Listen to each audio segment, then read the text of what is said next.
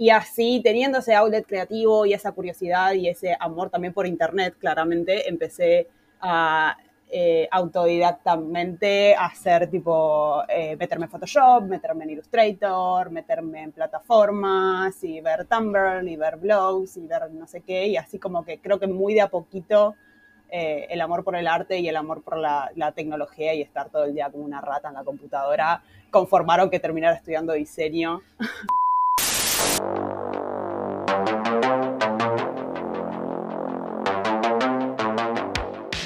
En el episodio del día de hoy, vamos a comenzar con una pequeña dinámica. Es bastante sencilla y no puedo probar que funcionó. Espero que sí. De cualquier manera, yo les voy a decir una palabra y ustedes van a pensar en el primer color que se les venga a la mente.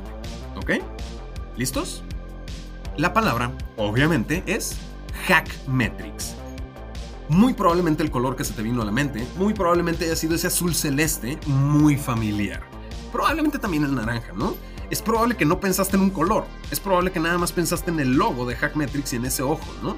Y eso tiene que ver con la identidad visual de Hackmetrics, que para eso nos traemos a Nadia Lucero, la diseñadora de producto de Hackmetrics que creó esta identidad visual que permea alrededor de cómo recordar la marca.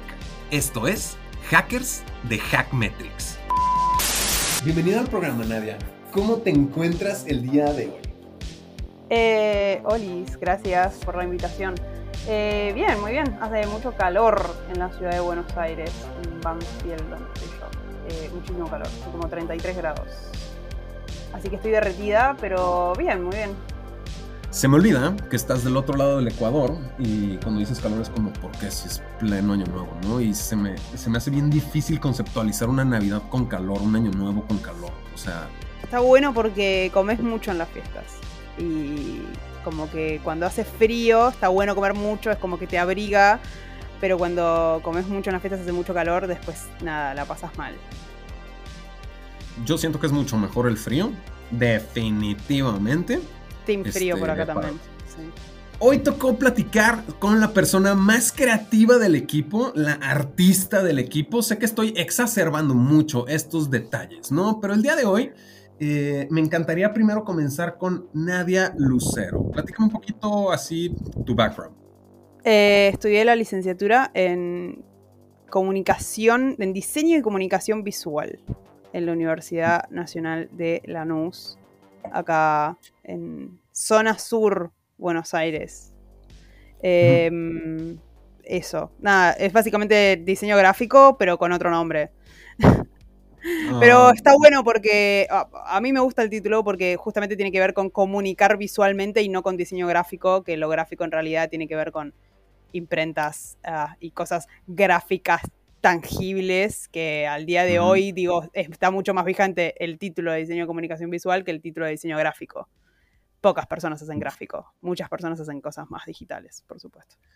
Si mal no me equivoco, esta parte de- del diseño gráfico es algo que se vuelve o se populariza un poco en, en la juventud, en el que te sientas y te pones a, descargas tu Photoshop, descargas tu ilustrador y te pones a, a- a- a crear, básicamente, ¿no? Sí, re sí. Se- O se sea, millennials, o sea, el diseño gráfico, mucho de millennials eh, que tuvieron su primera computadora y jugaban al Paint eran chiquitos y después de grandes eh, aprendieron a hacer Photoshop y, y- y eventualmente crearon los memes. Eh, esa es la historia del diseño gráfico de los millennials, básicamente. Pero sí, de, de chica a los, no sé cuántos años tendría, 11, 12 años ya, me bajé Photoshop y me gustaba es muy graciosa la historia de cómo aprendí a usar Photoshop, pero tenía tipo Fotolog y me gustaba hacer tipo edits de famosos y no sé, los hacía, editaba tipo como recortaba las imágenes, le ponía cosas copadas y los subía a Fotolog y bla bla bla y hacía eso, tipo muy fan, muy de fandom. O sea, te editabas abrazando a tu artista favorito. no, no los- no. tenía un poco tenía un poco más de criterio estético. Ya a esa edad. Pero sí, sí, hacía como eh, esas cosas medio de, de fangirl con famosos y así aprendí a usar Photoshop y la verdad que en ese momento la, la movía bastante. Creo que en ese momento la movía más que ahora en Photoshop porque basándome, tipo, me viré tanto al, al producto, a otras cosas más gráficas que dejé de lado un poco la edición de imagen y ah, nada, obviamente tipo, es como andar en bicicleta, pero nada, la, movía bastante en Photoshop cuando era niña. Alright, alright. Entonces, si ya te traía Photoshop, ya te traía esta parte de, crear, a final de cuentas, lo que estaba en tu mente y plasmarlo en una imagen, este, pues ya había como un, cierto background o algún, una cualidad creativa. Entonces, este, ¿tú siempre te viste como diseñadora? No, ni ahí. De hecho, creo que durante mucho tiempo como que hasta a mí misma me lo... No sé, no sé si me lo negué, pero como que no, no le di full, full eh, atención o dedicación al, al, lado creativo, porque calculo que el sistema te dice, oh, tienes que ser productivo y en ese momento no, no, lo veía y no tenía roles y modelos a seguir de gente creativa siendo exitosa. Entonces es como, bueno, sí, me gusta escribir, me gusta dibujar, me gusta crear, me gusta hacer cosas en Photoshop, pero no sé, tengo que ser abogada, porque dibujar y crear no es productivo. Entonces, como que no tenía como, no, no, no, terminaba de, decir, bueno, le voy a meter pila a esto que me gusta. De hecho, en el secundario estudié, digamos, nosotros acá en Argentina tenemos como diferentes modalidades que seguimos los últimos años del secundario y seguí ciencias naturales porque mi madre es dentista y dije, bueno, capaz me copan las ciencias naturales y me metí en ciencias naturales a mis últimos años de secundario. Em, al cohete. O sea, no, no sirvió de nada eso porque no era lo mío, claramente. ¿Qué hacía yo estudiando, no sé, las mitocondrias? Nada que ver. no, la, no. no, estaba bueno.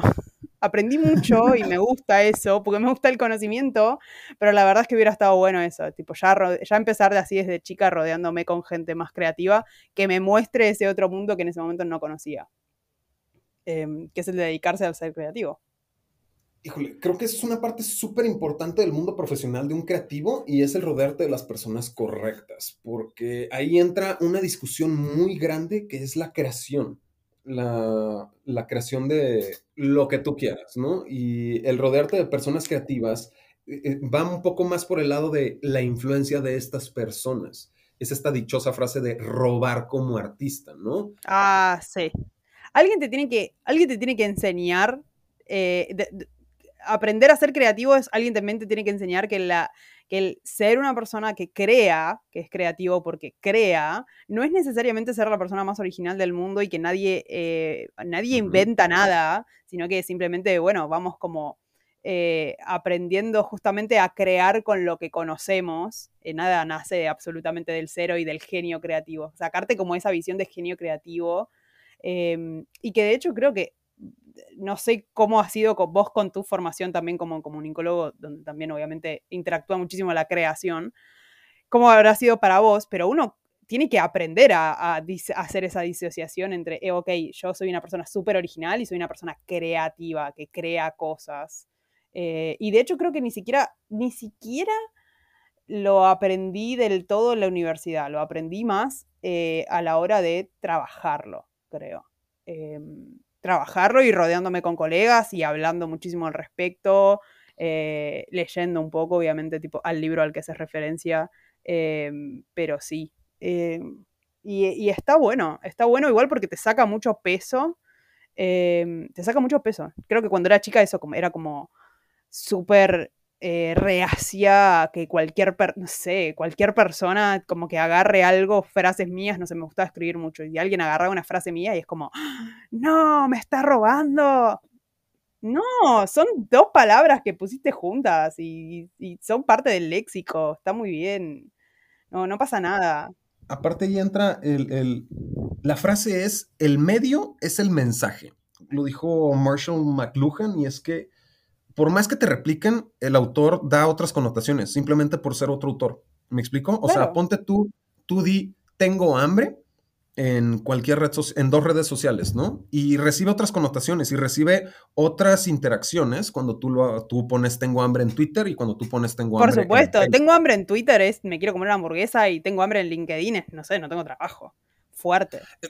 Exactamente, ¿no? Y justo cambia la connotación a través de, del espacio, el medio o el autor, ¿no? Ahorita que me estabas preguntando cómo lo haces tú en comunicación, pues inmediatamente, ¿no? Cualquier narrativa que tú quieras contar, algún viaje, siempre está esta, esta estos esqueletos replicables, ¿no? El, dichoso viaje del héroe, donde tienes al protagonista que niega el viaje, pero después lo acepta, que tiene a su mentor, que tiene que cruzar el umbral, y te va a contar todas estas historias, ¿no? Y eso se aterriza al Señor de los Anillos, que es una básica de, narrativas, ¿no? Que, cumple con cada uno de estos. Muchas de estas historias es que agarran el esqueleto y le ponen otras circunstancias, otros personajes, otras situaciones, y tienen resultados tal vez mejores que el anterior, que entra la parte de robar como artista, el replicar, pero no no, más bien. Claro, me llevo lo que aprendí del, camino del héroe, de cómo lo narró, eh, cómo se narró en El Señor de los Anillos y lo adapto a la, idea de historia que yo tengo. ¿Por qué no?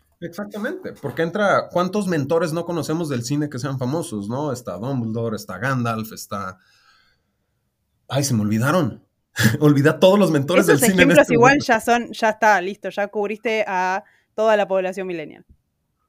Eh, prácticamente. Pero. Ya con eso le a todos los millennials sabidos y por haber. Algunos también lo van a saber entender. Y los centennials también. Eh, va a estar complicado para conocer los mentores de los centennials. Se vienen unas cosas bien extrañas que ya se me está rebasando el Los mentores de los, no, los mentores de los centennials son claramente los TikTokers. Van a ser. Son, creo. Híjole, no creo que entre tanto un TikToker como mentor. Eh, porque estamos hablando como de una narrativa audiovisual. Bueno, no sé, deben de ser personajes como tal. Pero ahí nos estamos desviando un poco porque estamos hablando de la réplica de, conceptos, ¿no? De, robar como artista. Y al momento que, eh, como lo dijiste hace rato, nada es, ¿cómo fue que lo dijiste? ¿Nada es original o todo es una copia de otra claro, Hacer, claro, hacer la diferenciación entre originalidad y ser una persona creativa que crea cosas. Exactamente, y, como, lo estabas mencionando, todo parte, yo agarro referencias de otros puntos eh, de múltiples entradas y yo creo mi concepto, ¿no? Y aquí entra el que hoy en día estamos en pleno año 2021 ya estamos en ya 2022. No, 2022, este, nace el arte, nace el diseño. Empiezan a crearse estos pequeños conceptos, estas pequeñas teorías, empiezan a, replicarse poco a poco, ¿no? Y déjame te doy un ejemplo bien fácil, ¿no? Que son las corrientes eh, artísticas. Por ejemplo, hablo de cubismo y estoy hablando de tiempos, espacios y contado a través de, un lienzo, ¿no? Entramos al realismo, en donde son escenas de la vida cotidiana, este, pero pues eh, acrecentados o representados de manera hiperreal, espectacular para el momento, ¿no? Ha ido evolucionando el arte conforme, conforme ha avanzado la civilización, ¿no? Hoy en día estamos en pleno 2022, donde hay un chorro de creadores, ya no es, ya no es el arte exclusivo de, de ciertas Sí, ya no es revolucionario el hecho de que yo dibuje de forma hiperrealista o no. Es muy difícil seguir revolucionando porque hemos creado tanto como humanidad que es difícil como seguir resignificándolo o hacer cosas que sean como quiebre como fueron, por ejemplo, las vanguardias en ese momento. No es, que, estamos haciendo algo que nunca se vio antes. Em, a ver, no sé si no que se haya visto antes, porque de hecho eso es lo que quiero, quiero, quiero discutir contigo, porque en la comunicación visual vemos que hay ciertas comunicaciones replicadas a través de y diseños muy específicos que se ven como que hace que las empresas tengan como este mismo estilo de la temporada. ¿Me explico? Está el ah, concepto. Sí. Por supuesto. Eh, Sí. Es que vos me decís eh, que las, empresas tengan como este mismo estilo de la temporada y, por ejemplo, pienso en librerías de ilustración. Eh, no sé si conoces, por ejemplo, Humans, eh, que es como una librería de todas las ilustraciones que son como personitas, como personajes dibujados. Entonces, digamos, te, descargas esa librería de ilustraciones directamente, que, creo que tiene su versión gratuita y su versión paga. Eh, entonces, listo, pones esas ilustraciones en todos lados y ni, necesitaste contratar un ilustrador que te sale carísimo para tu startup para darle ilustración y vida, digamos, a la imagen de tu empresa. Y salieron un montón de librerías así, son todas no son parecidas, pero tienen como algo ahí. Y de hecho, el otro día vi un meme muy gracioso que decía justamente lo que nosotros pensamos que iba a ser como la imagen de, la realidad futura distópica eh, y que pensábamos que iba a ser como algo de ah, robots y cyberpunk y no sé qué, bla, bla. Y en realidad son estos personajes. Son estos personajes. los que le dan esa identidad. Lo que nosotros pensamos, tipo, no, no, no, es esto. Caen en los estereotipos incluso, ¿no? Sí. Este, o, justo, se, termina replicando el esqueleto, ¿no? Y ahorita que estamos como en esta creación masiva, esta, esta réplica masiva, porque de nuevo, digo, volvemos a caer en el mismo tema, pues obviamente eh, a mí me gustaría preguntarte, ¿cómo terminas tú creando algo nuevo o cómo rompes, así como en su momento las vanguardias eh, fueron viéndose relevadas por otras corrientes, el día de hoy que estamos, vemos una startup e identificamos claramente cuál es una startup y cuál es un corporativo de 1990, 1980, 1970. O sea, conocemos como esas, esas corrientes, ¿no? Y esas imágenes, identidades. Este, Por supuesto, el día de hoy, 2022, como no conocemos algo nuevo, no podemos imaginarlo, pero ahí entra el proceso creativo. ¿Cómo creas algo nuevo en pleno 2022?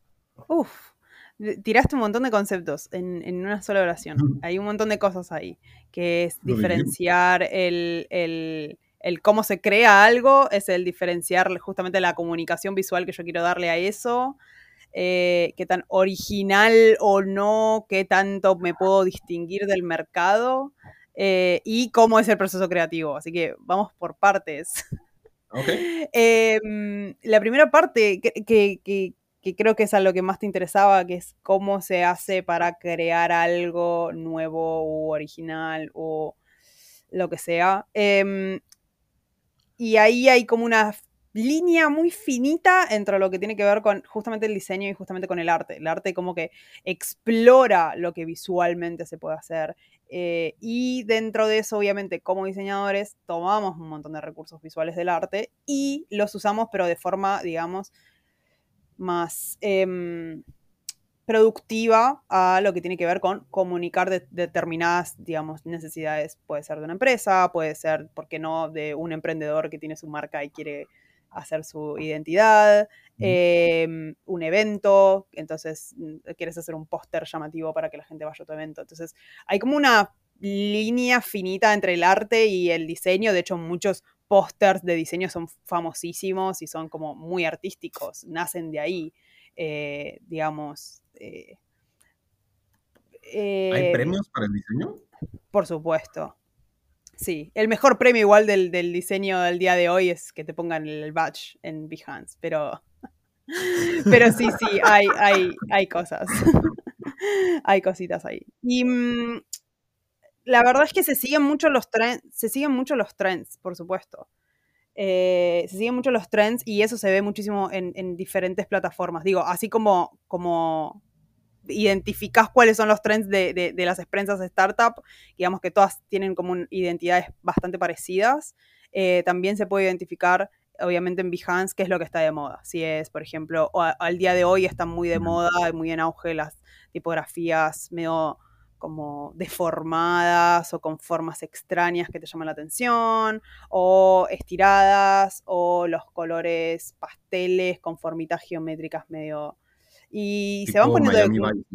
Claro, se van poniendo como de moda diferentes cosas eh, que está muy bien. Y mm, creo que ahí es cuestión simplemente de eso, seguir es como muy parecido a todas las modas. Es muy parecido a todas las modas. Como que quizás vas para atrás, vas a algo retro y lo tomás, pero lo actualizás y ya tenés como algo nuevo. O quizás combinás diferentes elementos de cosas que ya existen. Creo que siempre va a surgir a partir de eso. Y bueno, y tener por supuesto el criterio estético de poder hacerlo de forma airiosa y que no sea algo que dé mucha vergüenza ajena o cringe, como dicen ahora.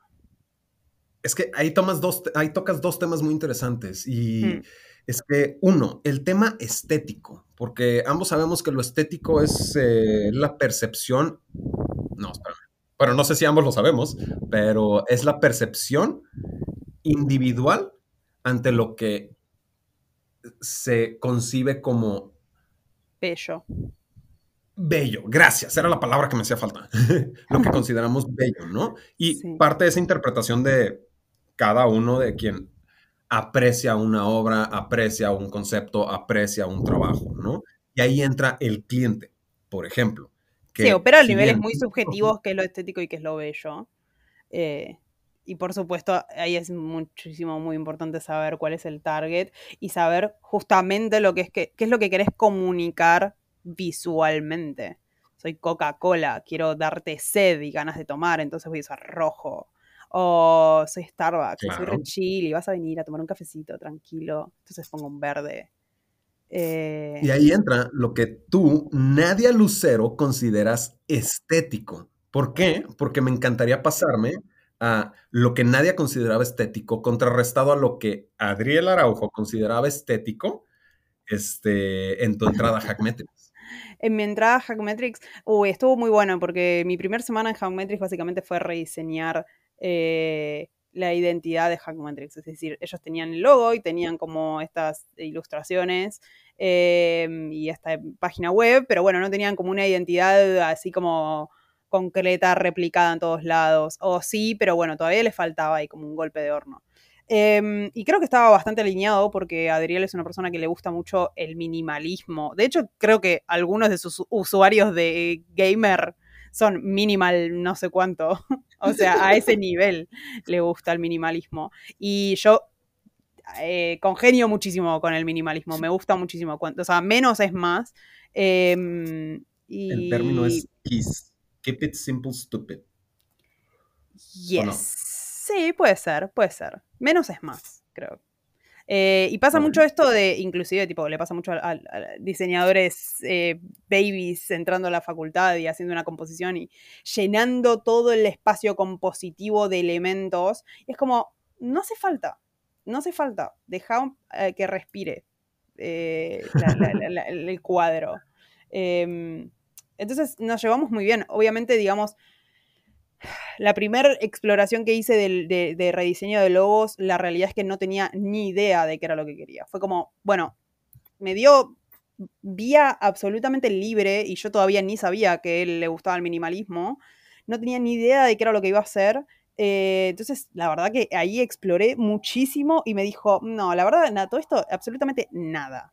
Eh, No, claro, exploré con el logo, estirarlo, achicarlo, que le sucedan cosas, con la tipografía inclusive. Em, pero bueno, de ahí ya salieron conceptos y cosas que yo ya había percibido acerca de la identidad, que fue como, bueno, acá sí me gustaría, por ejemplo, eh, la paleta de colores estaba como medio apastelada, desaturada. Entonces era como, bueno, vamos a usar muchísimo blanco, y vamos a, pero vamos a saturar muchísimo más estos colores. No quiero que sea como algo pastel, no quiero que sea algo cute, quiero que sea algo como más llamativo dentro de todo eso blanco, por ejemplo. Eh, la tipografía, que era como una tipografía medio redondeada, Quicksand, para quien entienda de tipografías, que también la cambiamos para que parezca un poco más formal, porque la Quicksand es como una tipografía súper redondeada, pero sí fuimos por la línea de lo geométrico, porque el logo obviamente es un círculo. Em, y a partir de eso, de esas cosas, como bueno, vamos a saturar y vamos a simplificar la tipografía, como ponerla un poquito más circular, pero más un poquito más grotesca. Para. Grotesca, estoy hablando de términos tipográficos. Em, a partir de eso también el resto de la identidad fue como, bueno, listo, todo se va a limpiar muchísimo. Eh, entonces, mucho fondo mucho fondo, no voy a decir blanco, porque también tenemos como las subidentidades de AppSec, donde los fondos son negros, o el dark theme, digamos, la, parte eh, más oscura. Sí, el dark theme de, de Hackmetrics, que tiene como fondos azulados. Eh, pero es el fondo vacío con los elementos de una disposición como siempre lo más limpia que se pueda. Eh, y por supuesto igual, sí, ilustraciones. Eh, Minimalista, a final de cuentas, ¿no? Que fue donde tú y, tú y Adriel llegaron a congeniar.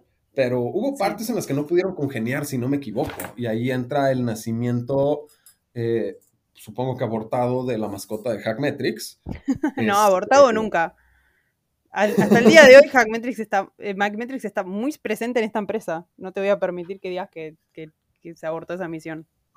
Pues tengo entendido que Adriel quería abortarlo. Cuéntame un poquito más de eso. Eh, ok. Cuando tuve el desafío de rediseñar la página web, eh, nada, fue a contrarreloj, básicamente, el trabajo. Entonces, em, nada, al último día, de hecho, trabajando con una colega de forma freelance que me vino a ayudar por esos días para, para poder llegar con los deadlines. Em, nos faltaba la última página, que era el 404, y no teníamos ni idea de qué hacer en el 404.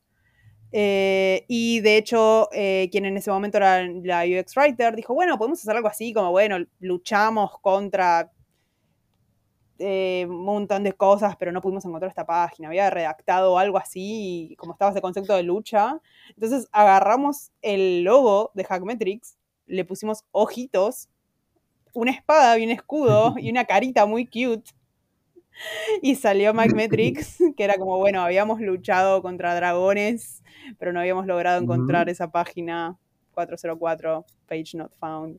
Y ahí salió Magmetrix y cuando hice la presentación de la página, por supuesto, todos, nada, estallados de risa con, con Mike Metrix y era, obviamente fue un no, y al día de hoy no es esa nuestra página, pero nada, quedó en el corazón de la empresa, por supuesto.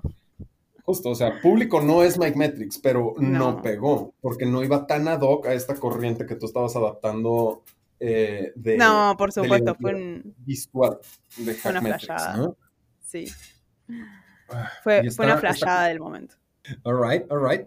Entonces, eh, ahí entra como tu primer desafío dentro de Hackmetrics, que era crear la identidad visual. Había un, empalme de visión desconocido, pero también hay un comentario que hizo Adriel dentro de tu, dentro de tu contratación. Y fue que tu CV como diseñadora fue, y cito, espantoso. Este... Yo quiero ver su CV. Yo, quiero ver el CV de Adriel Niño. A ver qué onda. A ver si está... No, no, no, a ver, espérame, espérame. Ahí entra mucho la historia, la fe que tuvo Adriel en ti al ver un, un, un CV que él no consideraba dentro de su percepción estética, pero veía ahí capacidad, veía talento y veía oportunidad, ¿no? Que empezó a mover tu CV underground después de haber sido bateado y terminaste quedando y terminado siendo el fit perfecto para Hackmetrics, ¿no? Pero este, entra aquí esta parte del, del mundo profesional en el que un CV, una hoja, dice todo de ti y es el que te distingue en teoría, ¿no? Entonces, como artista, los retos que existen alrededor de presentarte como creativo, pues son gigantescos, ¿no? Sí, como creativo y al mismo tiempo no tanto, porque digo, alguien que es, se presenta como diseñador, si bien tiene que tener ese creativo y se espera muchísimo de su CV, como, ah, tiene que ser un CV impecable, Em, o sea, eso, tenés que mostrar a través del lo estético que es como que, bueno, manejás y que sos estético, quizás inclusive creativo, y al mismo tiempo tenés que tener ahí como, bueno, un super, el criterio formal de cualquier CV, por supuesto. Em, pero sí, no sé, igual lo... Eso, creo que dice mucho más del CV el contenido que la estética, inclusive, porque es como ¿en base a qué haces la estética de tu CV? A menos que vos tengas un branding personal, ¿en base a qué haces la estética de tu CV? No sé, bueno, me gusta el color azul. Ok. Y ese es el. eso, es súper cierto. Eso es súper cierto. Entonces, no me dice nada, no me dice tanto. Sí me puede decir, por ejemplo, si veo el CV de un diseñador y no sé, no sabe manejar jerarquías tipográficas, ok, bueno, sí, voy, por supuesto me voy a preocupar eh, y, o voy a decir, no, la verdad que esta persona está medio cruda, pero eh, digo, me voy a fijar en eso, pero después es como, bueno, puedo guiar un poco en, en base a, la experiencia que tengas o los proyectos que tengas. Eso es más importante para mí en un diseñador que el CV. Quizás no tenés un, no tenés un portfolio, no tenés un CV lleno de, de, experiencias, pero tenés un portfolio con, lleno de proyectos personales que están buenos, que lo sabés presentar bien. Regio, venga, Me encanta, porque esos son los retos en general, ¿no? Pero, a ver, entrando ya un poquito dentro de, más dentro de Nadia, Lucero, y ya casi terminando, cuéntame un poquito de, esa marca, esa, esa trascendencia que se hemos manejado un poquito dentro del programa, cómo dejó su huella Nadia Lucero en la humanidad. ¿Lo ves dentro de la identidad visual de, de Hackmetrics? ¿Lo ves cómo? ¿Dónde? ¿Cuándo? ¿A dónde van? Eh, no creo que haya dejado marcas demasiado trascendentales en el mundo o no tengo la, autoestima suficiente para decirlo, por lo menos. Pero creo que el proyecto que estoy haciendo acá en Hackmetrics, en el que estoy trabajando en Hackmetrics, es increíble. el, proyecto Hackmetrics es increíble y está muy bueno y, y, es, nada, es genial para mí poder haber hecho el rediseño, poder haber hecho el diseño del producto actual, em, seguir trabajando en eso, por supuesto, ver cómo van ingresando clientes en el producto o ver cómo pega la marca, por ejemplo, en la comunicación. Eh, me acuerdo en la primera juntada anual que hicimos en Chile, em, que fue a finales de 2020, 2020, mm, me, me, ah, yo había entrado, no sé, hace unos meses, de dos, tres meses, y me, me, felicitaron muchísimo justamente por la identidad visual, como que se había notado el cambio visual profesional em, que, se había hecho de la identidad y, los clientes inclusive se lo habían reconocido y el resto me dio su feedback, che, me dijeron que están buenísimas, no sé, son cosas eh, capaz que parecen chicas, pero en su conjunto se denotan un cambio que la web esté presentable, que las PPTs estén presentables, que, no sé, si mandas un documento tenga el loguito y la cosita. Como que todo eso habla muy por debajo de la identidad para que se vea y la empresa comunique de forma profesional. Es increíble, está buenísimo. Me, gustó muchísimo. Y como proyecto personal, eh, pues no lo sé. Eh, de hecho, creo que eso es algo que al día de hoy sigo explorando muchísimo. Pero porque además de ser diseñadora, creo que como persona creativa, no es, el diseño no es lo único que me gusta. Entonces, digo, es una herramienta más dentro de, las, de todas las herramientas que yo puedo ocupar como persona creativa. Y, y eso de qué es lo que quiero hacer yo personalmente, todavía estoy explorándolo. Está bueno. Porque suena, suena muy grande trascender y dejar tu marca en el mundo, ¿no? Y, imaginarte la estatua de Nadia Lucero de la diseñadora de 2022 2023, Fue una diseñadora. siglo XXI. O sea, está muy cabrón, pero mucha gente lo percibe de esa manera. Pero acabamos de hablar del tema de estética, ¿no? Y cómo la interpretación personal lo, lo interpreta como bello. Hmm. Y, o sea, cuando, cuando hablaba con Adriel sobre trascender y todo ese cotorreo, hablábamos de, de a veces trasciendes a través de tu familia, ¿no? Que te recuerden tus hijos, tus nietos, tus bisnietos y va a ir desapareciendo tu nombre, pero tu sangre, pues ahí sigue, ¿no? Y tu manera de trascender es a través de tu familia, ¿no? Adriel hablaba de un mundo post-apocalíptico en donde tal vez el humano ya no existe, pero lo que creamos en Hackmetrics, tal vez en su momento post-apocalipsis se consideraría como chatarra, basura, pero el holograma de Hackmetrics sigue vivo, ¿no? Cosillas de ese estilo. Y ahí entra, pues, la identidad de Nadia, la identidad visual que creó Nadia, trasciende después del ser humano. Que otra vez, estamos hablando de temas estéticos. Yo también puedo lograr eso dejando una marca de cemento en X parte que yo considere, otra vez, bello y tan trascendente como yo lo exacerbe. ¿Me explico? Seguro. O sea, pongo mi nombre y dije, yo ya viví más que la humanidad, mi nombre se va a quedar más que la humanidad. solamente que tal vez no haya alguien que hable ese lenguaje o pueda interpretar los símbolos que yo dejé marcados con mi nombre, que van a estar después de que, de que ya cuando los delfines dominen el planeta, ¿no? Este, Porque por supuesto los delfines van a ser quienes dominen el planeta. Por supuesto, lo dijeron claramente los Simpsons. Pero déjame me cambio un poquito porque justo estabas mencionando de que el diseño no es lo único que te gusta y por supuesto que dentro del desarrollo profesional eh, a veces entras directamente a lo que es tu carrera, ¿no? Pero vas evolucionando, vas creciendo y vas adquiriendo otro tipo de responsabilidades donde vas pasando a temas de gestión más que de operación, más que de actividades puntuales, ¿no? De, y ahí tú de ser, de manejar, de gestionar más que de hacer, decís. Correcto, en vez de yo sentarme a diseñar, que es lo que me gusta, sentarme a gestionar el diseño de quién va a estar trabajando conmigo, ¿no? Del equipo que tú ahorita ya estás conformando. Em, sí, con respecto a eso, la verdad que a mí me gusta mucho, o sea, me gusta muchísimo más sentarme a diseñar que otras cosas. Em, también creo que el espacio de, de la crítica entre diseñadores, y cuando hablo de críticas, por supuesto, siempre hablo de crítica constructiva, eh, también está muy buena. Digo, habiendo sido la única diseñadora de Hackmetrics durante mucho tiempo, Em, si bien recibía crítica de un montón de, otras personas, eh, de Adri, del equipo, de los de devs, eh, de todos, que, son críticas que obviamente ayudan a, iterar, a mejorar, etc., siempre se extraña un poco la mirada de otro diseñador. Eh, Claro. Y mm, bueno, inclusive cuando salió la web, que es como un proyecto que se puede, digamos, que es público, es como, ah, miren la web, no sé qué, como por, ah, supuesto a todos mis colegas.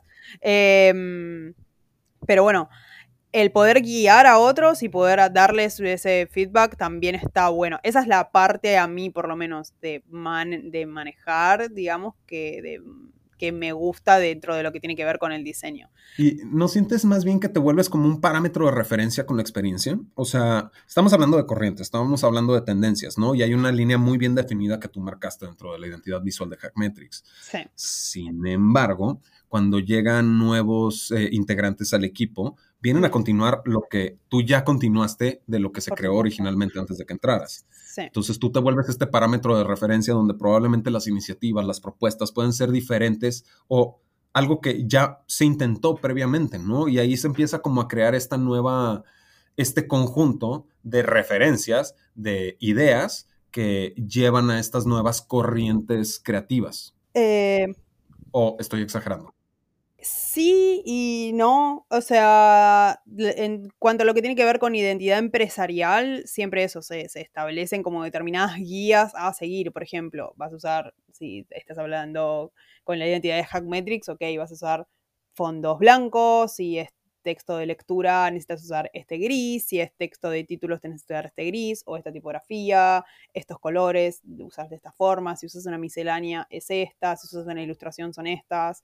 Eh, se establecen todas las guías y todos los parámetros para que la identidad o el tipo de grilla sea esta, para que toda esa réplica que se hace de contenido, de cosas, sea lo más siempre fidedigna a la identidad original. Entonces, puede variar la identidad original, puede uno no ser completamente estricto a la hora de hacer la guía y si se hace un template que sale como, ay, no sale perfecto como lo hubiera hecho yo, pues tampoco me voy a enojar mientras se entienda las bases fundamentales de la identidad, que sea minimalista, que tenga, no sé, el logo si tiene que tenerlo, que use las tipografías que corresponden, los colores que corresponden. Mientras comunique Hackmetrics, mientras esa pieza yo la vea y diga, esto es de Hackmetrics, soy una persona sumamente flexible en ese sentido y de hecho las identidades cambian a través del tiempo. Em, hoy más antes decías algo, comunicabas algo así como que te das cuenta cuando una empresa es una startup o cuando es una empresa que está hace mucho tiempo. Y te das cuenta quizás, pero porque quizás son o identidades que no, ya su, su es tan icónico su logo, su tipografía, su identidad, que no puede mutar. Eh, y, como no puede mutar, sí hay rediseño ahí. O sea, el logo de Coca-Cola, no, o sea, si bien a través de los años siempre fue muy parecido, ha mutado. Y hay muchos logos que, el día de hoy siguen mutando porque no pueden quedar este, estáticos por siempre, pero va mutando. Eh, pero bueno, siempre entendéis que dice Coca-Cola, siempre entendés que dice blanco que, y rojo, etcétera. Em, claro. Y el, así como, digo, yo llegué e hice un rediseño, no hice el diseño original, hice el rediseño y hice el sistema de diseño, digamos, de, es el, de esos primeros logos, esa primera identidad que ya había. Eh, al día de mañana quizás llega otro diseñador y Hackmetrics necesita seguir en vanguardia con, cosas de diseño porque se, ya se quedó antigua la identidad y va a mutar. Pero bueno, si la identidad se mantiene, se puede mantener la identidad y hacer un rediseño igual, porque los colores son parecidos, los colores, eh, eso, son colores parecidos, son formas parecidas, el logo no muta tanto, son cositas que se cambian, pero que a lo largo del tiempo te lo, te lo van manteniendo actual, actualizado. Eh, en, en, base al, a cómo va cambiando y mutando, pasando de mano, eh, van mutando las modas, etc. Perfecto. Excelente. Nadia, se nos terminó el tiempo, pero necesito que me ayudes recomendando un libro, una serie o lo que sea que tú consideres de valor para cualquier diseñador de este mundo que quiera tener éxito profesional. Y no precisamente el cómo gestionar tus diseños o cosas de ese estilo. Que si ese fue el libro que te marcó, pues adelante, ¿no? Pero sí, o sea, este libro que al día de hoy sigue dictando mucho de tu camino. Mm.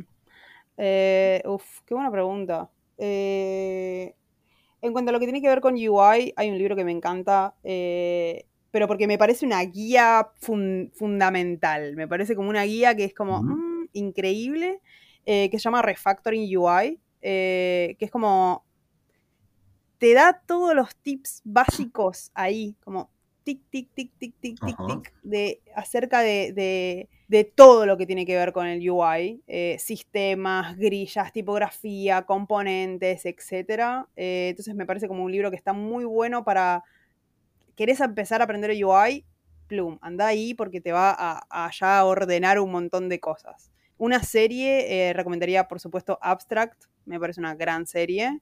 Que tiene que ver con, no solo con diseño de producto, también gráfico, arquitectónico, diseño en general, y es una gran serie. Em, y sí, después, ¿qué más? Mm, esos son los dos que se me ocurren así en la punta de, del iceberg. Bellísimo, bellísimo. Pues Muchísimas, muchísimas gracias, Nadia. ¿Algo que quieras agregar? ¿Algo que consideres de valor? ¿Algo? ¿Es tu momento de estrellato saludar a, no sé, a Paris, a, alguien importante? Agradecerte, está, está muy bueno que nos, que nos convoques a, hablar y contar de nuestros talentos y de nuestras experiencias. Me parece muy, muy copado. Qué bonito.